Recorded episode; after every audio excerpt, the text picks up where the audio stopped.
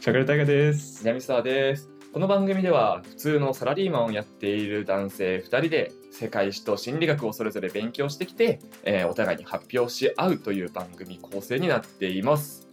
番組の感想や、えー人生相談などなどお便り募集しておりますメールアドレスはエンディングで発表させていただきますのでぜひぜひお便りください、おい。あはいー曲変わりました聞いてないけどねああ、なんか、曲変わってますね。曲が変わってますね あのオープニングの内容も変えてるしこんな感じでね190回になってうん一新と、なるほどね。そうスタイル一新というまあ、こんなに変わったことはあんま過去ないんじゃない過去ないねうこんんな一生懸命変えてることね打ち合わせに1時間かかりましたけどねいや、本当です よ。ここまで来るのに。一時でもよく考えたら短いね1時間でうん、そうなんですよね。そんな長くないお前ら1時間に決めてんのかいみたいなうん。まあ、こん長いでしょ、僕らにとって はね時間有限だからねいや、もう、あったかくなってきましたね。あったかくなってきました今5月の10まあ中盤じゃないです中か盤中盤俺もう本当にみんな半袖なのびっくりしたよああねはいあの自分があれなんか違うせ世界線から来たあるあるある思っちゃいましたよ本当にでもなんか違う世界線の人いっぱいいるからさうん長袖の時期でもあるふあの夜寒いしそうねだから結構さおのおの世界線持ってるないやおおいやお前らはどういう感覚で今半袖着てるんだろう って本当に聞きたかったねいやマジで夜には帰ってるんだろうなそいつらは腹出してるとか信じられないと思ったよ腹出してるやついるうん背中とかも出してるねあ若い子ああ女性とかで、ねうんあるあるあるいやだから自分がそのでかいパーカー着ててうんしかも全然暑くないのうんバグってんのかなって思っちゃったもんねでも今この部屋にいるのは長袖のコートコートっていうかねうん厚手のものを着た二人組だよそうそうなんだったら僕ライトダウン持ってきちゃってますから やばさバッチリじゃんそうなんですよそうなんですまあなんかあれがね温度差すごいじゃん昼と夜うんうんうでん皆さんの体調にはぜひ気をつけてそうですね自分は崩しがちなんでそうですねゆうさんはね今日も喉の調子悪いけど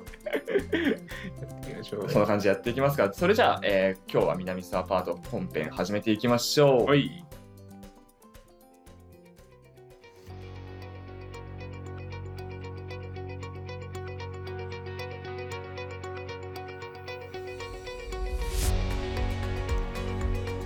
社会人から始めるラジオ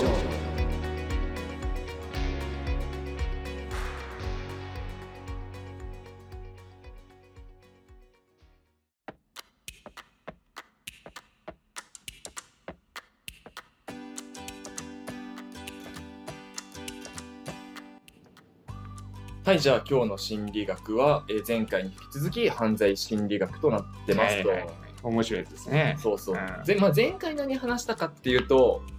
あの、まあ、犯罪を犯す人っていうのは精神状態ちょっと良くないんじゃないっていうね性格障害っていうやつうんうんってやつを、まあ、いくつか紹介したのプラス、えー青少年少年だったり若い若年層ね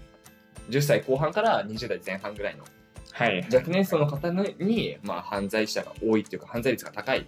うんでもなんでなんやっていう話と、まあ、あとは、えー最後にね片親の人がうんは犯罪を犯してしまうっていうのはなんでなんだろうみたいな話を紐解いていきましたと。いはいはいで今回は青少年じゃない人たちほのまあ犯罪者、まあ、犯罪者周りだよね。ううん今日ちょっと話していくんだけど犯罪ってまあ一人で成り立つもんじゃない被害者がいて傍観者がいて成り立つもんであってそれぞれみんな心理状態、まあ、変わりますよと犯罪一個によってっうんていうところを、えー話していければなと思ってます。はいはいで、まあ、前回の振り返りというかねおさらいになっちゃうんだけども犯罪を、まあ、犯す人っていううんうんえーあれ犯人の方ねの心理としては、まあ心理の前にどういう人がいるかっていうとまずは幼少期だったりとかうん子供の頃から犯罪をずっと続けちゃう人っはいはいはい。ていうのがいてそうそういてあとは4 5 0とか30とかになってから初めて初犯して初犯した後30歳からだけど続けちゃう人ああ、一回やって続けちゃう。そうそうそうそううん。だから続けちゃう人に2パターンあるよっていう早くから始めちゃった人遅くから始めた人はいはい。でもって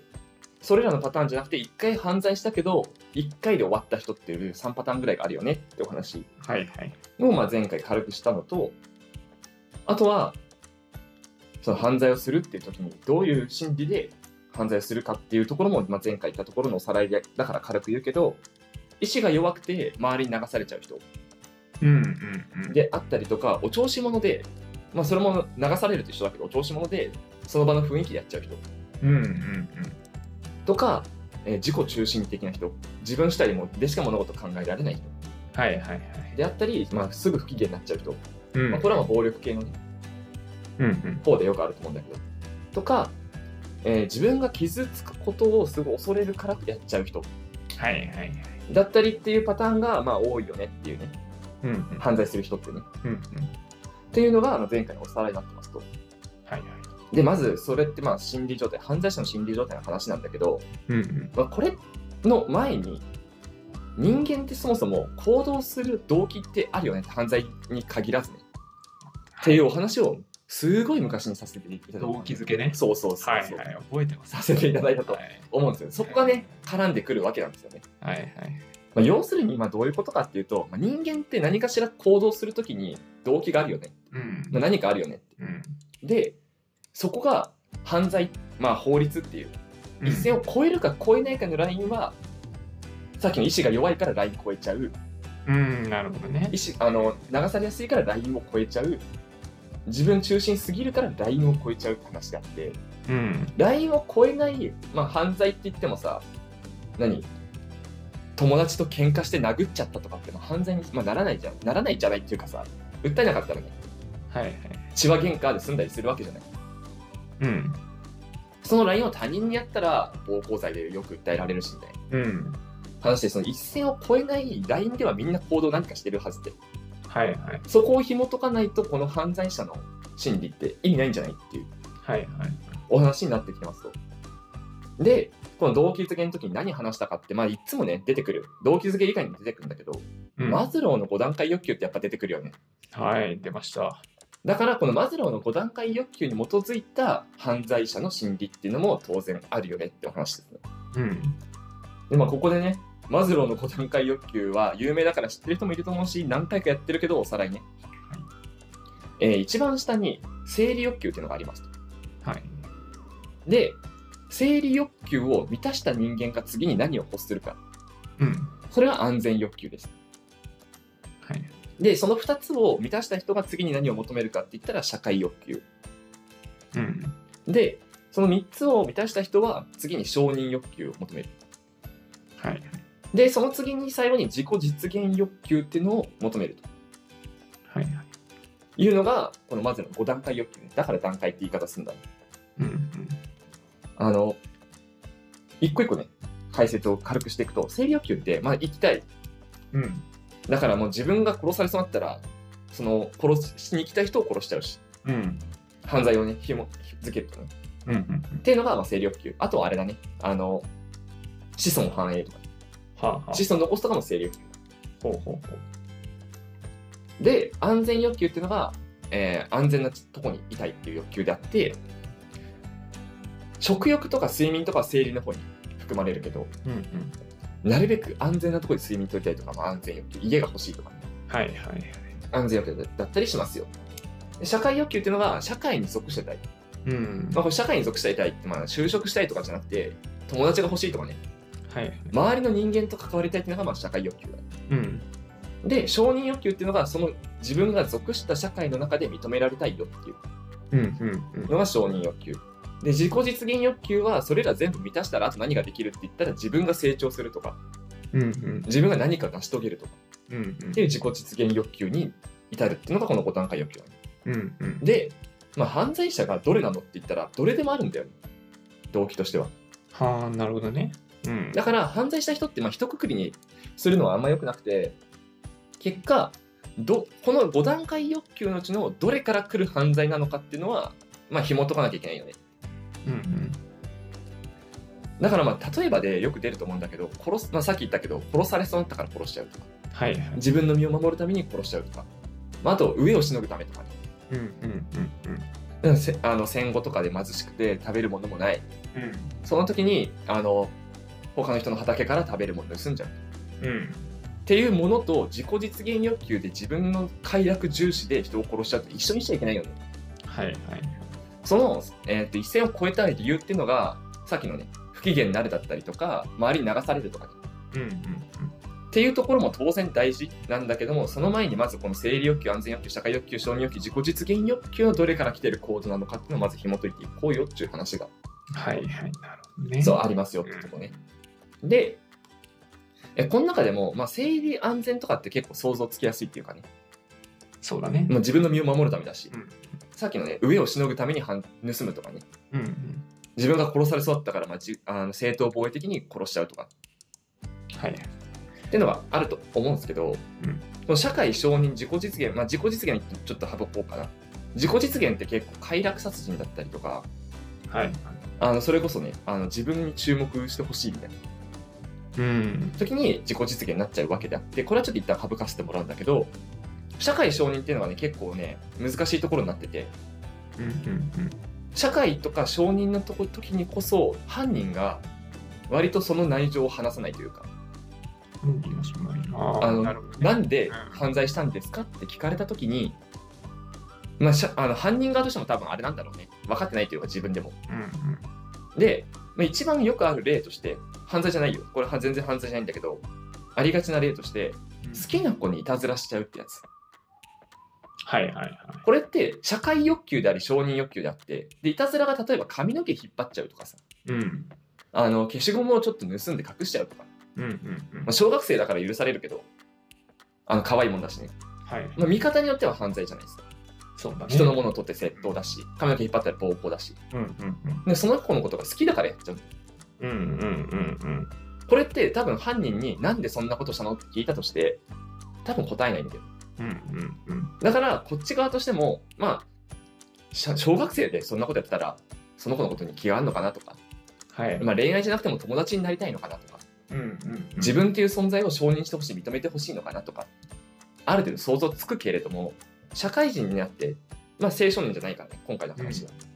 20歳の人間がそれやってたら分かんないじゃないぶっちゃけはいはい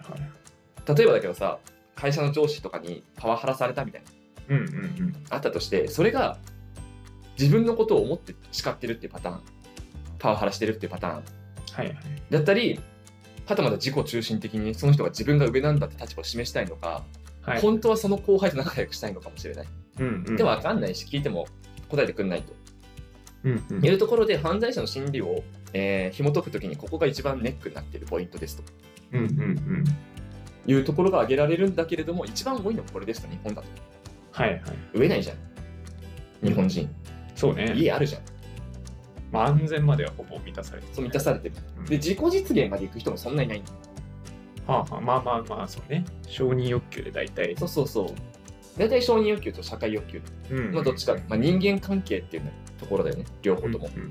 ところで、えーなってしまってるので、まあ、一番ねあのごちゃりやすいしあのまだいまだにこの犯罪心理学というのが紐解かれない理由はまあここにあったりしますよっていううんうんうん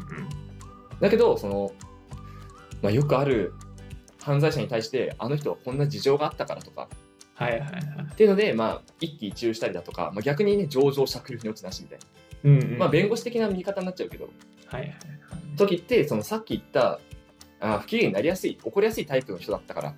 らうんとかっていうのももちろんそうだけど、まあ、社会欲求承認欲求みたいな目で見ることも大事だよねっていうのが犯罪心理学になってます。なるほどねうん、でここまでが犯人の話です。うんで続いて被害者のまあ話っていうのはすごい簡単だからパッと言っちゃうけどうんあの犯罪の被害に遭った人はたまた被害者の家族の人みたいうなん人に、まあ、犯罪が起こった後だねどういう現象が起きるのかって、まあ、結構イメージしやすいと思うんだけど、まあ、トラウマチックなそうもねのが基本的に大半を占めますと。だからよく聞く話だと強姦された後男に恐怖を抱くみたはいないはいはい話であったりとか、まあ、不安があったりとか、うんはたまた例えば自分の息子が殺されたなんてことがあったらうん犯人に対して親は当然復讐心を燃やすかもしれないしはい怒りは湧くかもしれないしででここまではまあ想像つきやすいと思うんだけど人によってねうんあの自分の何かが悪かったのかもしれないって思っちゃう自責ああ、はいはいはい。なるほどね。あるね。まあ殺人で考えるとあんまないかもしれないけどあの窃盗とかあったらうちのセキュリティ甘かったかもとかああ、そういうことか。こともあるしね、うんうん。だったりとかまあ被害者っていうのは結構往々にして注目を集めがちであるしうん。犯人と同じくらいねあるのでそこからの孤独感ね被害者もなんとなく避けるっていう傾向がちょっとわかると思うんだよ被害者を避ける。被害者にもちょっとあの例えばだけどさ学校でさあの暴力振るってる男がいてうん、振るわれる男がいたとして、ああ、なるほどどねっ。ちとも仲良くなりにくいっていなるほど、なるほど。うのがあったりすると思うんだようんうん。あるね。っていうところから来る孤独感だったりうん。あとはもうなんか自分が積み重ねてたものを崩されたような犯罪だった場合は無気力感だったりとかはあはあはまあそれこそ、ね、一生懸命貯めたお金が全部盗まれたってなったら、うんもう一回貯めようって気概になるかって言ったら、はあ。ならないね。あ、最悪、もう何もやる気ないみたいな無気力感うんうんになってしまったりだとか、はたまた、えー犯罪って、まあ、巻き込まれる率低いじゃない。うん。うんうん。前もちょっとエンディングで話したけど、自分とタイガーはほぼ犯罪に関わったことない。それこそ被害者としても加害者としても。うん。うん。それが急に来た時の現実感がなくなっちゃう感じはいはい。から、あの、統合失調だったりみたいな精神病にかかるっていうパターン。はあ、なるほどね。こういうのが後遺症としてあの挙げられています。うんで、これがまあ被害者心理であって、で、第三者心理っていうのもあるんですよね。まあ、見てる側だよね。うん。見てる側だったり、報道を聞く側だったり。はいはい。まあ、これは、え犯罪などが起こった場合に、一つとして、まあ怖いねとか、はたまた感情移入、被害者に感情移入してうんうん。許せないだったりとか、はいはい。っていうパターンも当然あるんだけど、まあ、さっきの自己実現欲求、社会欲求、承認欲求の話に戻っていくと、うん。例えばあの自分がもう本当に社会で認められてないと思っててまあし承認欲求が全く満たされてない状態うんうん。で犯罪してる人を見ましたと報道されましたとうんうん。なんか承認欲求満たされて見えましたとああ。ああそういう手段もあんのかって思っちゃう人もいるよねっていう第三者心理としてなるほどね。承認欲求、まあ、さっきのマズローの5段階欲求の自分が足りてない部分っていうのをその犯罪者が満たしてるように感じる錯覚するああ、ジョーカー的な。そうそうそわかんうないジョーカーはかっこよく書きすぎだけけ どどはそういうパターンっていうのもあの悪影響の面としてあるい はい。まあ、いい面としては自分も気をつけようと思って巻き込まれないようにしたりとか自分は絶対犯罪しないようにしようっていうね抑止力的な側面も当然ありつつなんだけど自分が社会から全然注目を浴びてなくて、まあ、認められたい社会に属したい人と何かしら関わりを持ちたいと思ってる人がいたとしてうん。犯罪がすごい大々的に取り上げられてうん。注目を集めますと捕まってるんですよねうん過去が暴かれてったりするわけじゃないはいはいはい。ああいうのを見てああ注目ってそうやって集められるんだってはあ。思っちゃったら模倣犯増えるよねっていう話になってくるんですよね。うんうんうん。なのでこの犯罪を起こすことによって起こすことによって模倣犯が増えるってパターンも当然ある。はいはい。その模倣犯は別にねそのさっきのジョーカーみたいに犯罪者に憧れてるわけじゃない。うんあんまあ憧れてるわけじゃないって憧れるパターンもあると思うよ。うんうん。それこそ怪盗ルパンみたいなかっこいいよねとかねはいはい。思うパターンもあると思うけどそのかっこよさとは別ベクトルでその自己実現欲求マズローの5段階欲求に基づいた模倣犯っていうのもいるよねっていう。はいはい。なるほどね。っていうのであの何第三者にとってもいいとこ悪いとこありとうんいうのがあの第三者心理ですね。うん。なるほどね。でこれらを、まあ、全て、まあ、ひっくるめてまだまだ犯罪心理学ってあの発展途上というかうん。まだまだ研究されてるとこなんだけども、まあ、そもそもマズローの5段階欲求ってところに掘り下げていかなきゃいけないみたいな考えは意外とねあの一般人持ってた方がいいかもしれないですよね。はいはい。この身内で何か犯罪を犯しちゃった人がいたとしてうんうんうん。そういう時に、あのさっきのね、結構悪いじゃない不機嫌になりやすい人だったとかさ、流されやすい人だったとかさ、はいはい。っていう側面的なところを見るだけじゃしゃあないよねっていう。はいはい。なるほどね。やっぱちゃんとその人を理解してあげる、その身近にいるんだったら、身内としてね。うんう身ん。近にいるのであれば、そういうところではなくて、えーマズローの5段階欲求みたいなそもそもの人間の根本の部分から見直してうん。根本の部分の何が問題だったのかを見てちゃんと、えー接してあげましょうとさ前回も言ったけど犯罪者って基本的に精神不安定ですとうんうんうん。何かしら安定してないから犯罪を犯しちゃう一線を越えちゃうはいはい。そこをあの安定して安定させていく再犯を防ぐ最初に言った何回も犯罪しちゃう人うんうん。のパターンにならないようにするにはそういうところから見直していきましょうっていうのが今回のお話でしたとうんうんうん。なるほどね。いうところですね。はい。まあ、っていうのがね、まあ、発表だったわけなんだけどうんうん。このい俺ね個人的にすごい好きだなと思ったのがさはい。あの、まあ、犯罪っていうのは行動のまあ延長線的な考え方ってすげえ面白いなと思ってその法律の一線を越えるか越えないかだけであってあくまで行動ですよっていう考え方はいはい。だだからマズローの5段階欲求って通用するよねっていう犯罪者にうんうんうんうん。で俺個人的に結構好きでで一線超える超えないのところによ来てようやく、まあ、意志が弱いとか流されるとかはいはい。発生するよねっていう話ってさあれじゃない犯罪者予備軍みたいな、まあ、言い方よくないけどさ、うんあるじゃない常日頃からいやんないけどさああ、危ない。そうそうそうそうそううんだから野外ライト的なねうん。やんないけど犯罪者みたいなのはみんな死んでしまいみたいなこと思ってる人うん。はいだったりみたいなはいはい。ああいうのってあれだよねその最初に言ったさ意志が弱いとか流されるとかには問題ないけどうん。マズローの5段階要求的には問題あるよねっていう話だ満たされてない。そうそうそうそうそう。うん。なるほどね。なんか、あれっすね。マズローの五段、社会欲求と承認欲求の境目とかあんまよくわかんないね。うん、そこね、あの、あれって言うんだよ、最まあ、これも、これもさ、だいぶ前に話したけどさ、現代だと逆になってねっていう説があったりするんだよ。ああ、はいはいはい。ってな前言ってたよね。ただ昔ってさ、社会に属して一旦会社とかに入ってさ、属した中で認められていくっていうプロセスだったじゃん、だ大体ね。うんうんお、こいつ入ってきたけど、能力めっちゃあんじゃんって認められていく式うんうん。うんうん、うん。だったけど、今って、認められたから入る多いよねっていう。はいはいはいはい。いやなんかさっきのそのおんなんか好きな子をいじめるみたいな、はいはいはい。あれでもさなんか結局仲良くあってその関係値があった上で認められたいとか,、うん、その前もあるじゃんあるある。それを飛び越えるパターンじゃん、うんなんかその仲良くないけど長くないけど、仲良くなってさらに承認されたいみたいな、そうそうそうダブルのケースあんじゃんみたいなさそういうケースあんなって思ったりとかさ実自己実現をさなんかパッて思い浮かんだのは、うんなんか快楽っていうよりも例えばだけどなんだろうなえーっと自分の野望のえさっきの八神ライトパターン。みたいなやつ戦国武将みたいなさ、はいはいはい。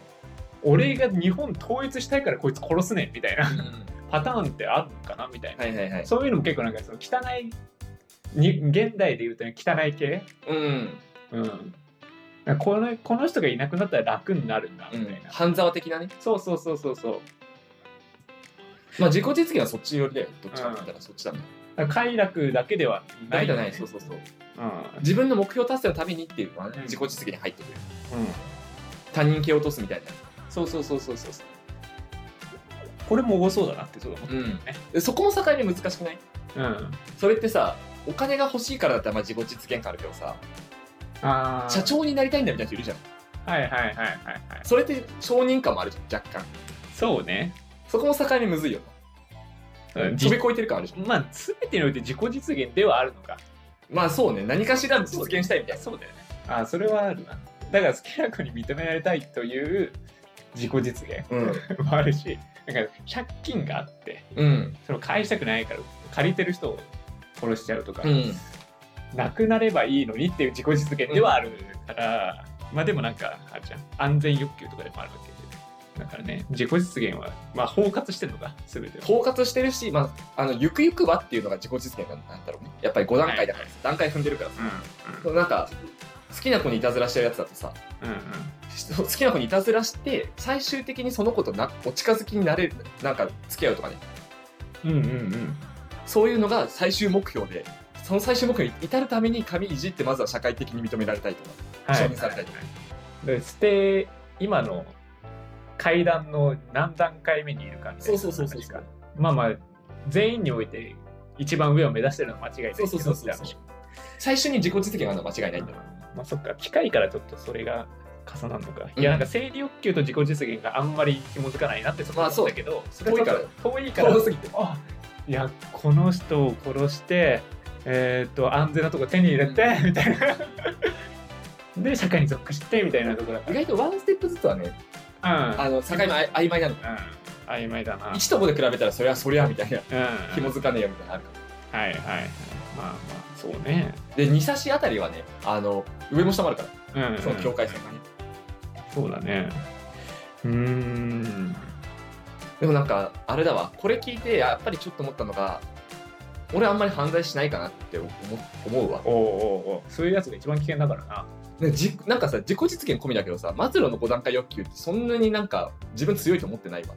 ああ、そう欲求自体がね。そう全体的にはいはいはい睡眠欲求ぐらいで高いああ、生理欲求がね。そうそうそうそうそうそそこを阻害されたら結構。うそこ阻害されたら犯罪しちゃうかもしれないけど、うん社会欲求承認欲求安全欲求自己実現ってそんな高くない気もするわはいはいあ社会強いかもしれないけどはいはい。うん、いや、わかんないよ。なんかその、南沢が裕福というかさ、その欲求に対して裕福だったんだよね。そうそうそうそうそうあるからそうそうそう。 足りてないと思ってないだけで、ああ、そうそうそう。うまくそれを補充されてきているそうそうからね、まあ、僕もなんかそんなにだなって思ったけど身に染みってそれがなくなったとしたらどう出るかって分かんうんない、わかんないねそんそれこそ友達がいなくなっちゃっそうたりしたら分かんない。急にねリストラとかされたことないじゃない、うん。まあなんか生きていけるとは思ってるけど、うんそれでもうんでもどうなるか分かんないからねどうなるか分かんうない。んそれはそう確かにそううん不足分がないと感じてるだけだもそうだねだから今のまま削られなかったら確かにしないなって、ん。うん。うんそうだよ今は絶対しないなってくらい。だからねこれ以上は別に求めないってことだよね、ん。今で十分。うん、でもそれもねあの年齢によってまた変わってくるわけでじゃあ南さんが、そう今のまんまの欲求で満たされてるけどそれが40歳だったらどうだって話だね。もっと求めちゃう、うんうん。うそれこそ変わってってさ、まあまあと友達の数とか変わんなくてもさ、んうん例えば大河が部長になりました、社長になりましたみうたいな、んでお俺の周りみんな昇進してるわ。うんってなったら、承認欲求湧いてくるだろうし、うん自己実現欲求も高まるだろうし、うんそうだよねそしたら分かんないよね、また。他人気落としてるかもしれないよ。そしたら。もうそうしないとみたいな、そうそうそう。もう外境でまた変わってくるから、ね、そうそうそうそう。自分の年齢もそうだし周りの環境もうん。そこら辺はな俺は分かんねえなって思うまあまあわかんないわ。うんと結構さ、あなんだろう、あんま言うのよくないかもしれないけどさ、うん嫌いな風潮であんだけどさ、うん犯罪者ってさ、まあピックアップされるじゃん。うんね、あニュースとかね。うんで、ピックアップされてさ、あ例えばだけどさ、この人家庭環境悪かったんですよね。はいはいはいまあ例えばだけど、あれがあったじゃん、秋葉原のさ、通り魔殺人があったじゃんうん有名なやつ。あれとかもさ、母親の教育が良くなかったとかさ、うん親からなんかあんなことされましたみたいな。うんって言うけどさあんまりなんかあんまり詳しく言ってこねえなっていつも思うのが学校だったりなんだよはあはあはあ友人だったり教師だったりさうんうんうん周りの人たちってあんま言われないんだよねはい親はよく言われるんだよああまあそうねうん親の育て方が悪いとかさうんうん親が親がってはいはい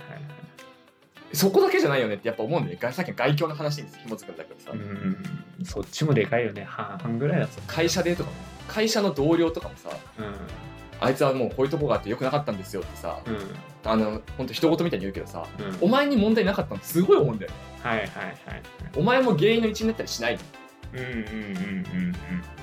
あのクラスメートのさインタビューとかもあるじゃん、うんうんうん学校の少年犯罪とかでねうん「まるさんは学校でどうでしたか?」って言ったらさうんうん「えなんかすごい乱暴で怖い人でした」みたいはいはいはいなそれってお前他人事だけどお前は何も悪くないのってすごい思っちゃうのがすごい思うん思うんだよねはいはいはいあんま良くないかもしれないけどねまあメディアの報道の仕方みたいなねまあ報道の仕方プラスそのインタビューに答えた人だようん答えて言わされてるのかもしれないから分かんないけどさああそうねそう言わなきゃいけない雰囲気みたいなのがあるのかもしれないからさうん分かんないけど本当に思ってるんだとしたらうんお前やばいやつだぞって思っちゃううんうんうんうんそうねまあインタビュー自分が受けたとしてもそう言わないかなって思うよねまあ、言ったやつはカットされるだろうしねうん 分かんない私もなんか家で考える分にはわかるけどさはいはいはいいや言うでしょってそうメディアに載せるんだったらこう言うよなみたいな感じになっちゃうよねうん難しいけどそれもどうかなと思うのがさ大河が例えばだけどさ、うんあの犯罪したとすんじゃん、うんで俺がインタビューされたとすんじゃんうんあの大河君どうでしたみたいなうんよく付き合ってましたけどどうでした、うんって言ったらなんか俺が悪いのかなって思う俺も悪いとこあったなって答えちゃいそうだなインタビューああまあだからねそういうのはカットするよね一方的にさ、いや、タイガーはさ、本当悪いやつでさ、ちょっとサイコパスじみててさ、って言わないわ。うん、うん、言えないもん。俺もそう答えるだろうけどほあの報道したくないわそそれはね。ああうん後で聞こうかそれみたいな感じだからね、その報道のされ方、カットされてて、うんそういうこと言ってる人だけがピックアップされてるとかね、そういう、なんか、そういうことを答えやすい雰囲気作りみたいなのしてんのかもしれないけど、うんまあ、それわかんないから、そういう人に聞かなそうだしねまあ、言われた言葉を言われたまま受け取っちゃうと、うんあ、お前その、お前その精神でいいのと思っちゃうんだよね。そうねで結局でもさまあうん僕とかが例えば犯罪犯しますってなった時にさあの100人が100人なんかいいあの近しい人だったら言ってくれるかもしれないけど、うん多分70人ぐらいはあのなんかふんわり付き合ってる人たちなわけじゃん。ってなったらまあそう答えるすごい他人事になっちゃうよね。うんうん、そうまあ腫れ物に触んないじゃん。うんうん、そうなるよね。なんかちょっと例えばさ、あの、まあいい人だとは思う。あの、あんま知らなくてさ、うんお同じ会社の人が犯罪を犯しました。はいはいで、インタビューされたら、なんか微妙な答え答え方しちゃうよね。まあま俺、この人のことそんな知らない し、南さんぐらいまで親密だったらさあ、、まあそうね。ね、そういう感じになるよ。そんな人のインタビュー成立しないもんね。まあそうね。いやちょっといろんなちょ30分いいですかみたいな 話になってくるわけ街頭インタビューでは済まないみたいなちょっと腰用意したんだよ。で大半思い出話みたい なそうなんだよな難しいよね、まあ難しいけどね、結構思うんだよねそのなんか犯罪者と親が悪いみたいなさ、うんはいはいはいまあ、犯罪した人は当然悪いじうんゃないから、悪者扱いされるのはいいんだけどさ、うんしゃあないんだけどもう親が悪いってのもわかわかるようん教育方法が悪かったら子供悪くなるのもわかるしうん教育方法良かったら良くなりがちなのもわかるけどうんなんかなんかそれだけみたいなはい俺個人的には親よりも友人の方が大事だと思ってる節あるのよ成長とかさはいはい精神のさっきの安定の話だったじゃんうん安定とかも親より友人じゃないと思うしそうね親よりあの学校だったり親より会社じゃないと思うんだよねうんうんうんうんそっちがそんなに注目されないのマジでなんでってすごい思うんだよねそうねうんまあなんかすごい根本の部分は親だったかもしれないけどそうそうそうそうなんか動機じゃないけどなんかそういうとこって結構外境によるよね、外境によるよねって思っちゃう、うん、まあなんか安全なところとかは差し置いてだけど、うん承認欲求社会欲求ってさなんか中学小学校あたりがなんかすごいでかい気がするよね、だから例えば、まあ、30歳で犯罪を犯した人がいましたってうんなったらさ親の育て方うんぬんって注目されるし今所属してた会社のうんぬんってまあやってるじゃないうんうん会社の環境悪かったとか良かったとかねもっとピックアップされていいなと思うのはその人たちの小学校中学校時代だよねそうだねでその頃の友人その頃の教師だよねって思うう、んまあ特にさ日本ってさうん安全じゃないうんだからだいぶ早い時期から公認されるわけじゃない、うんあの外国とか、まあ、アメリカとかでもそそうだけどさもう親がすごいか過保護までいかないけど責任がすごい重いうんわけじゃなくても結構遊びに行かしちゃうじゃん、うんもう小学1年生とか2年生ぐらいでさ、うん団地はもう子供たちだけで遊んでみたいなさ、うんだからそういう環境だとやっぱ外境が保護だよなでも自分の自我がさ全然こうアイデンティティ固まってなくてみたいなとこでもう知らないことが多すぎるじゃん親が。うんってことになってくるとまあまあさっき五分五分って言ったけどどうなんだろうねねうんまあなんかイメージ根本の考え方の0100はなんか親っぽいなってなんとなくはうん感覚あるけどなんかこの意思のハードルギリギリのラインで超えちゃうか超えちゃわないかってなんか外境な気がするみたいなね、そうそうそうそうイメージねだから一線超える人間だったかさっきの法律のラインうんうん超える人間になっちゃったのは、まあ、親のせいってのも強めだよねうってん思うけど、さっきのマズローの5段階欲求的なところで見ると親ってそんなだよねっていうくらい、うんそうそうそうまあなんか大体の犯罪ってすごいギリギリのラインでさそううん行われてるわけじゃんうん多分みんな。ってことになってくるとねそこのちょっとのちっちゃい頃のさじ加減で変わってきそう だよね。うんうんうん大変だな。大変だなうん、だから犯罪心理学って分かんないけど例えばさ、うん裁判とかになった時にさうんどこまで介在してくんのかね。心理学がうん、なんか結局そのさ犯罪しましたで、まあ、殺人を起こしちゃいましたで、うんえーじゃあ事実を述べましょうみたいなうんでこういうこと考えてましたねみんな言うわけじゃんどこまで掘り下げんだうんあー 確かにね、そうろう、うん、裁判の場でねそうだからじゅ、えまあ、裁判員制度ってあるわけうんで僕らが行きましたうん事実だけ述べられてもうちょっと深掘りされないまま判断しろってこと微妙じゃないうんなんかそこら辺がしかもなんかこういろんな、ね、弁護士とかで板がこう組み合わさった上での判断を下さなきゃいけないってなった時に、あきいやもうちょっと聞きたくないみたいに思うだろうなってなるんだよね。どうせバカバカだから そこまで考えて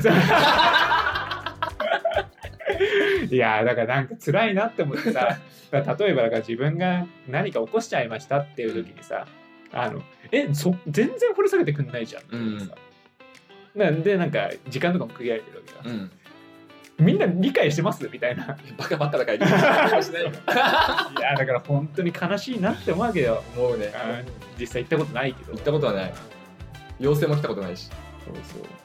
そうなんかなそこら辺まあでも時間取るのもいっぱいいるからね犯罪者はねね難しいんでしょうけどうん。まあ次回以降ね、結構あれだわ、そこら辺も入っていくと思うわ。ああなるほどねん。うんそういうことですかなんか精神鑑定やらなんやらってね、あれよよく昔すごい流行ったじゃない。はいはいあのさ、わざとさ、犯人にさ、弁護士側が変なこと言わせてさ、うんうん精神異常者のふりをさせて、うんうん刑を軽くしてみたいな。はいその辺もなまあ入ってくんだろうなと思ってるわ。はいうんそこら辺はねよく快楽快楽殺人とかだよね、うん責任もう取れないそうそうそうそう精神病でうんそそれはすごい責任能力なしみたいな。あーあれすごいよねあれすごいよね。うんいいんだってなるよねなんか、あれだわ。それ見るとやっぱり弁護士ってって思うよ。うんそお前、弁護士それ自分の正義執行できてるって。正義のためにやってんじゃねえんだろうなそうだよ ね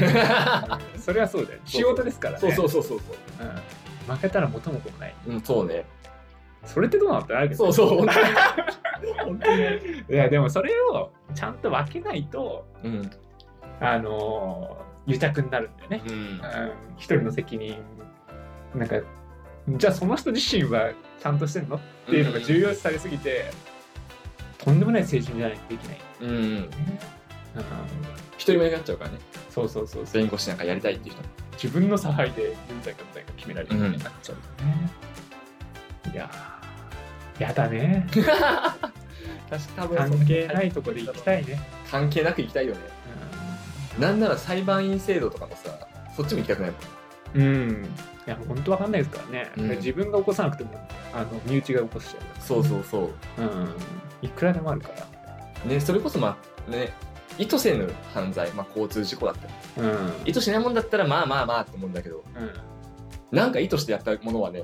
はいはい。関わりたくないよね。うん。やだやだ。ちょっとその犯罪心理学はちょっと自分ごと化したくない領域でもあるね。そうなんだよね。うん。難しいですけど。なんかもっとあれだね。自分が犯人だったら考えられる内容だったら面白いかも。うん。そうね。今んとこって犯人にし誰誰かを犯人にしないために系が多いから、こはいこはまい。で第3回やった中で、うんうんうんうん。じゃなくて自分が犯人にならないためには的なとああ、ころができたら面白い。そうとか、まあ、うん自分が犯人になっちゃった時にとか、はいはいはいはいはい。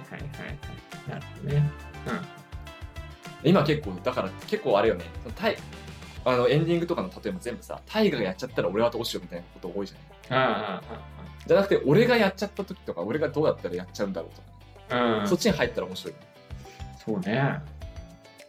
まあ、いくらでも考えられるけどね。パターンはねうん。 しかもどうせそうやるとき正常じゃないから今今の考え全部吹き飛ぶんだけどそうそうそうそ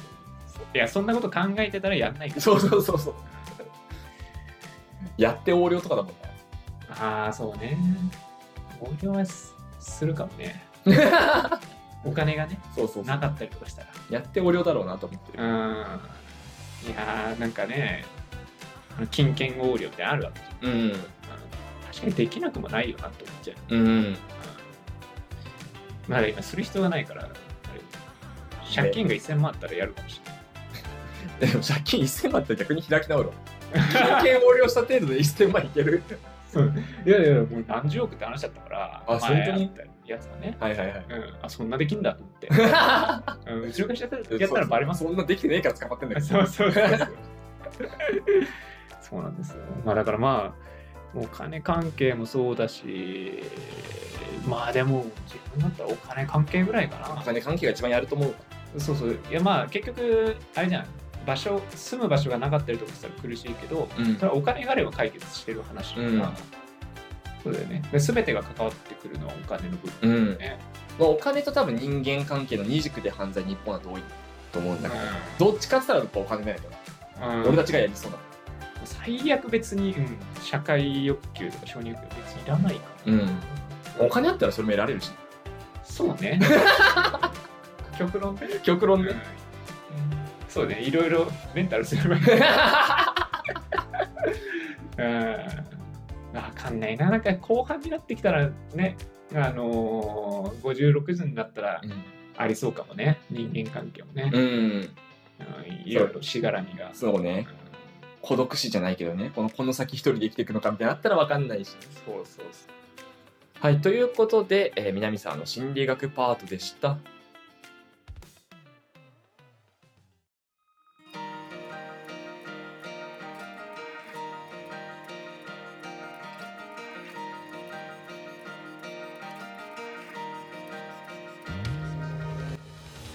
それではエンディングです。はい